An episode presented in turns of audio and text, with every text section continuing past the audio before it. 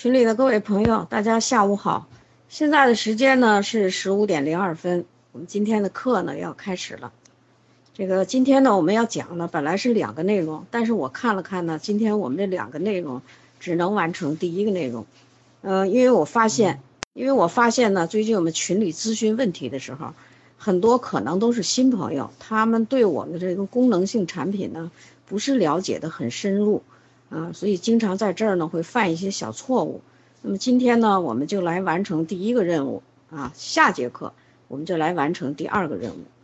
那么下节课呢，大家要提前做做好准备，因为前几天呢，我在群里呢给大家配了一些方，而且都是用照片的方式拍到群里的。希望大家把这些这些资料留好。我们下节课呢，就对这个配方的问题，我们进行给大家进行这个原理。啊，以及原则的一些讲解。那么今天的这节课呢，我们主要是要讲这个功能性产品。随着纽崔莱产品啊进入这个中国大陆，今后呢，大家应该明白，就是我们的功能性产品啊会越来越多啊。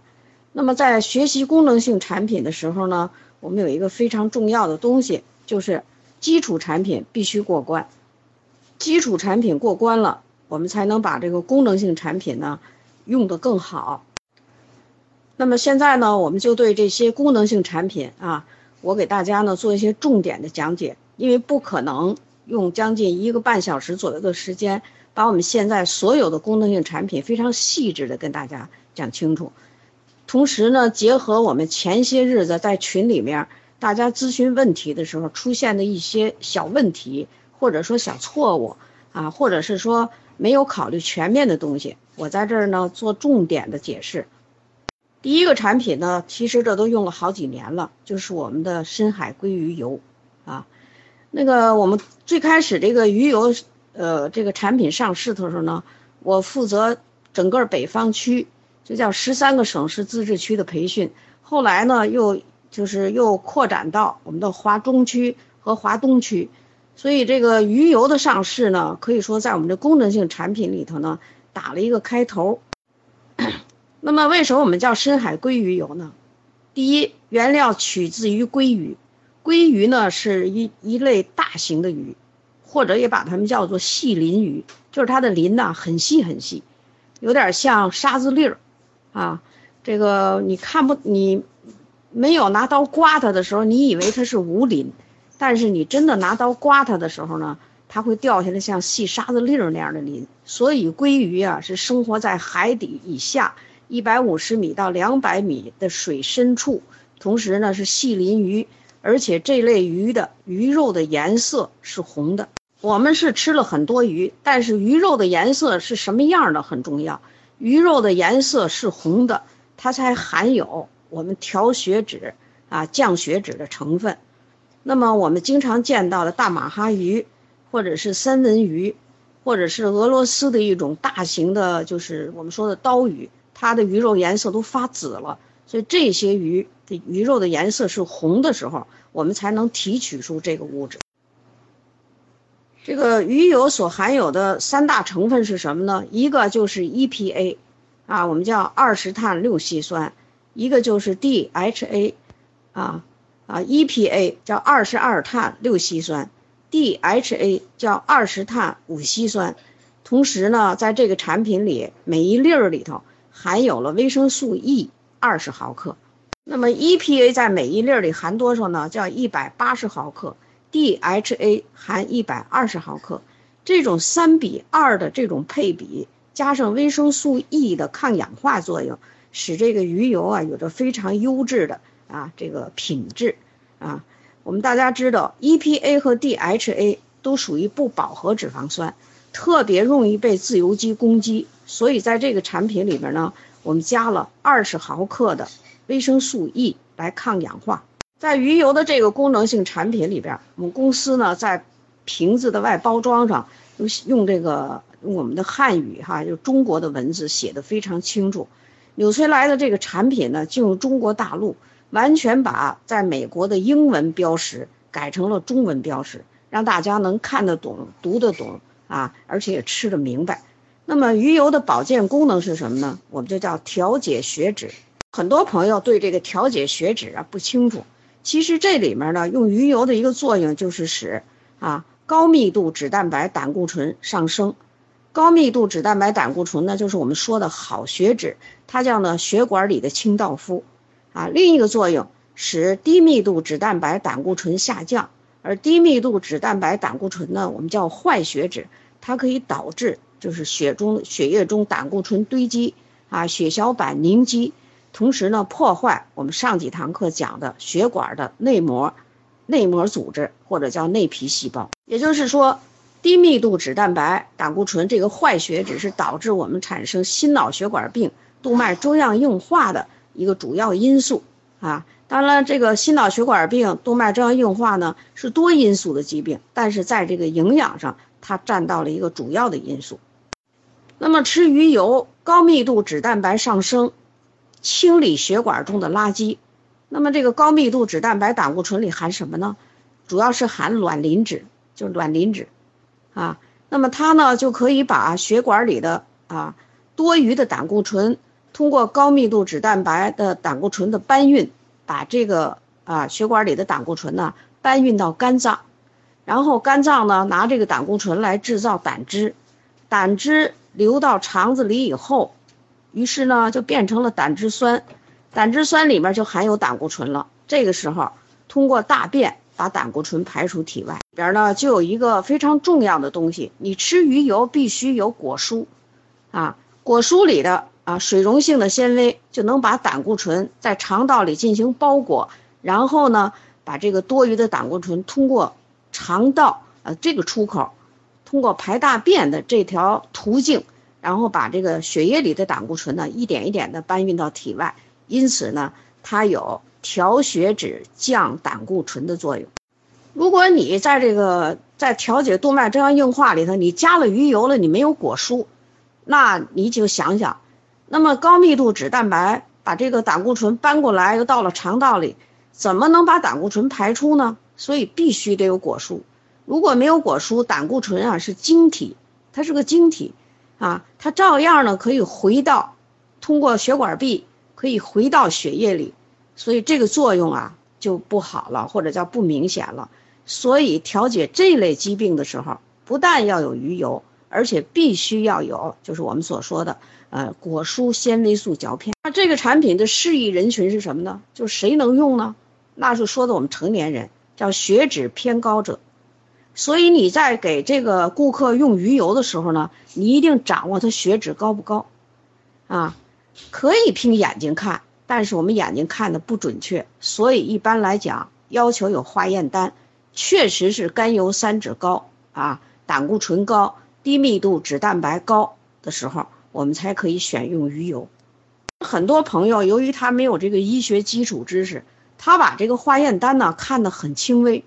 啊，就是听这个患者或者你的顾客呀自己说，这不行。所以以后我们要养成一种科学的、严谨的态度啊，要有化验单，要有体检报告。一旦你帮着他调好了，那么我们也是一个坚实的证据。鱼油的不适宜人群是。啊，就是少年儿童，这是一种人。另外，患有出血症或有出血倾向的人群。少年儿童，我们指的是什么呢？一般来讲，我们就讲的是十二岁以下的孩子。啊，四岁以下的时候呢，我们叫幼儿；这个一岁以下的呢，我们叫婴幼儿。啊，两岁以下的呢，这时候我们叫就是幼儿里也分几个阶段，两岁以下的呢叫幼儿，但是他和四岁比不行。他的身体跟四岁比差了很多，啊，那么这个鱼油的青少年儿童、少年少年儿童指的是什么？就十二岁以下的儿童，我们叫不适宜人群。我也跟大家说，我们现在这个十二岁以下的孩子，一般都是小学五六年级的一些学生，他们真是有血脂高的，但是他属于我们在这个鱼油使用里属于不适宜人群，所以这条标准你一定要掌握好。不适宜人群呢？我们是说的患有出血或有出血倾向的人群，啊，那什么叫出血呀？那我们举几个例子，比如说，啊，他有严重的贫血病，或者就有再生障碍性贫血，啊，或者有白血病，啊，由于这些人呢不太懂营养知识，经经常吃肉喝肉汤来增加这个营养，啊，往往是呢受一些医生的误导，就让他吃这动物型的肉汤啊来提高免疫力，有可能会血脂高。那么有这类严重血液病的人，大家记住，鱼油属于慎用的这个范围。还有什么出血症呢？比如说胃溃疡，啊，比如说肺结核，开放性肺结核。他吐的痰里就有血丝，啊，胃溃疡呢，你看不见，但是他有时候出血的时候呢，严重的人，他可以通过肠道从大便里出去，所以这个人排的这个大便啊，颜色不正常，发黑了，有点像这个我们那个柏油便，我们就叫柏油便，这一看呢就是出血。那还有什么呢？痔疮，有人有痔疮，他大便带血丝，尽管他。就是有血脂高的问题啊，甘油三酯或者是胆固醇高，那你也记住，鱼油在这些人群里必须慎用。还有一些人呢，有潜在性出血，就是有出血的倾向的人群。我举几个例子，比如说，啊，有人检查胃，胃黏膜有啊，这个弥漫性胃炎，胃黏膜红肿啊，或者里面有出血点，那这种呢？表面上看呢，并没有出很多血，但是可能你给他用了这种功能性产品的时候，导致那些出血点出血。刚才我们举个例子，还有一些人，比如说呢，他一直用鱼油，高血压、高血脂、动脉粥样硬化啊，或者什么脂肪肝，他都用我们的鱼油，但是他最近呢，突然得了一个病，需要手术，比如说急性化脓性阑尾炎啊，或者说是其他的做什么手术。或者出现了什么大的交通事故，外伤出血。总之，在这种外伤或者手术啊有手术史出血的时候，鱼油应该暂时停用，因为鱼油啊可以加速血液流动，会导致出血的伤口多出血。所以这一点呢，大家一定要把它把握住。这是刚才我们说的呢，就是说不适宜人群里头，我给大家举了一些例子。嗯，我们做这一行的人。就是健康营养保健管理师，呃，我们有很多朋友呢，不是学医的底子，医生他都明白啊，医生明白，但是呢，大家没有学医学的这个基础，呃，而且呢，近两年呢，你才进入到我们这个安利的环境里，你不像有很多老朋友，他们前期的时候呢，听了很多的课，他们是上一个产品，我们讲一个产品，所以他们印象深刻，所以新朋友，当你不明白的时候。要咨询有经验的老师，还有一点就是在我们这个瓶子上写的特清楚的，就是食用量及食用方法，叫每日两次，每次一粒，随餐服用。那从来没用过鱼油的人，你一看那个高血压呀，都不是临界值，不是高压一百四、一百五，高压有的人会到一百八，甚至于二百多。那这个时候你要想用鱼油的时候呢，我真的要告诉大家，先从一粒开始，一粒开始，一粒适应了三天，没问题了，再用两粒，两粒又适应了三天、三五天，你可以加三粒，因为这种人血压呀，这个这么高，他的动脉管啊很硬，如果你鱼油一下用猛了，血这个血液流动的很快，这个人呢是这个是有非常不舒服的感觉的。还有一点呢，就是我们在这有注意事项，说的是孕期及哺乳期妇女在食用前先咨询医生。那这里讲的就是怀孕的女性和喂奶的妈妈，哈，你要食用鱼油的时候呢，让你先咨询医生。那我真的当家跟实话，很多医生呢也不太懂营养学，你咨询他们，他们绝对不会让你吃，那你就会咨询我。啊，你问老师，老师们说不准的时候呢，可能最后这个矛盾呢就到我这儿来了。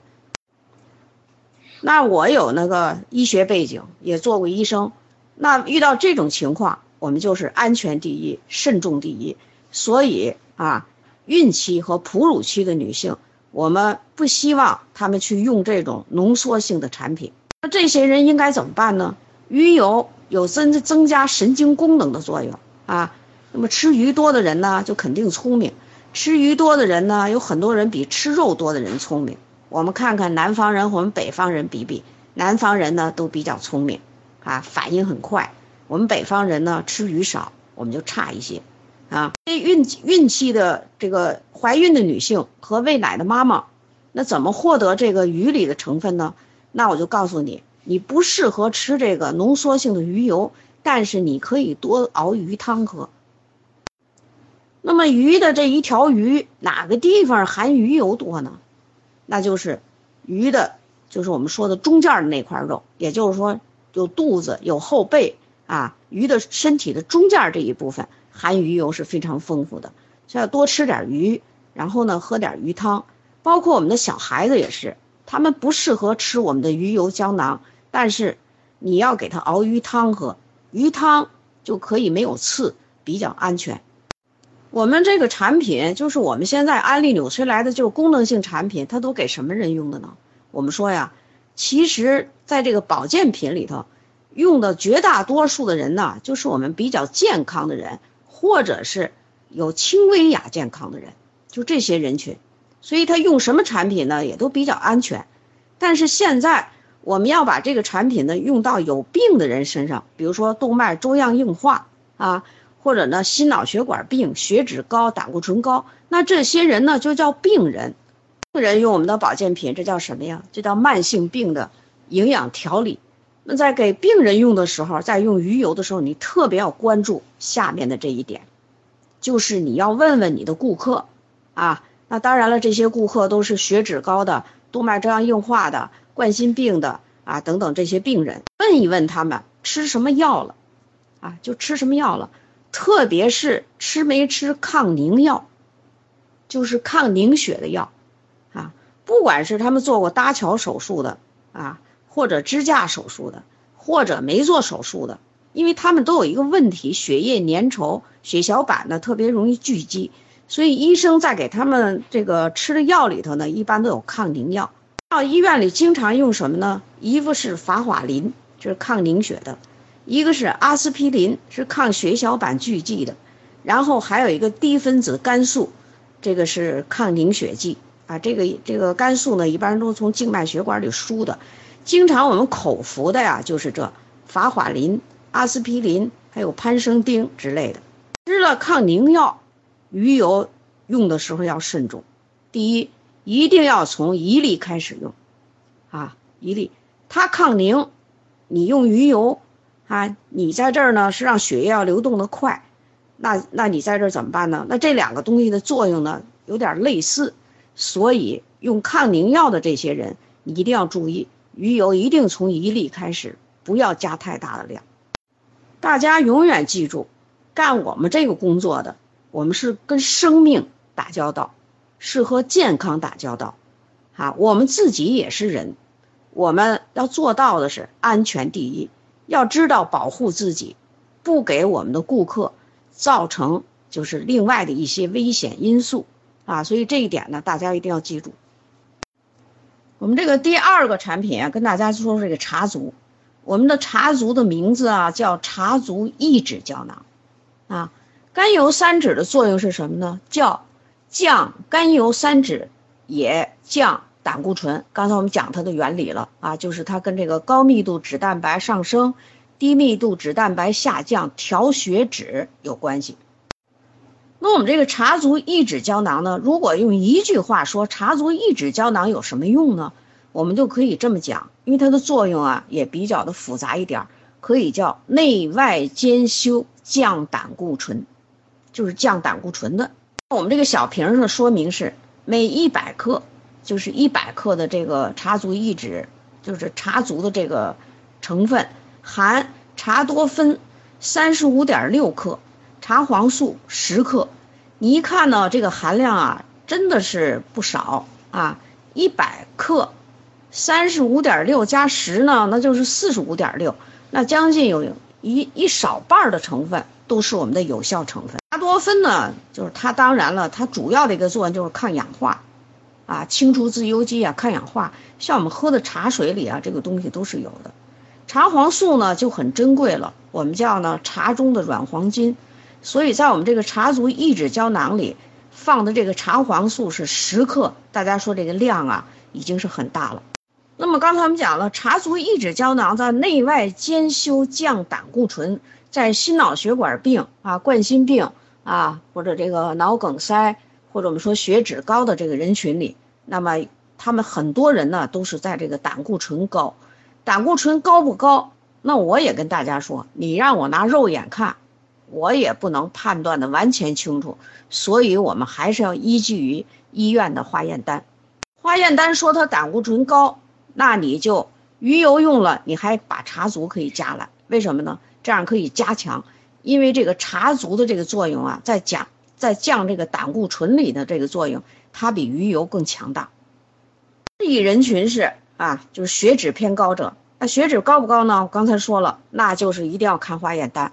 啊。这个现在我们在群里面咨询问题啊，有很多人呢就是没有化验单，又有很多人呢就主诉症状没有化验单，又有很多人呢。说这个有化验单，但是他不跟你说具体的情况，这两者都不对，啊，化验单要和症状相结合，症状呢也要跟化验单就是相比较，这样我们才可以得出一个科学的结论。不适宜人群还是少年儿童、孕妇、乳母。再往下我讲的时候，凡是到不适宜人群，除非有特殊的，一般我们这个功能性产品的不适宜人群啊，都是少年儿童、孕妇、乳母。或者是啊，这个正在治疗的人群，就是你有病了正在治疗的人群。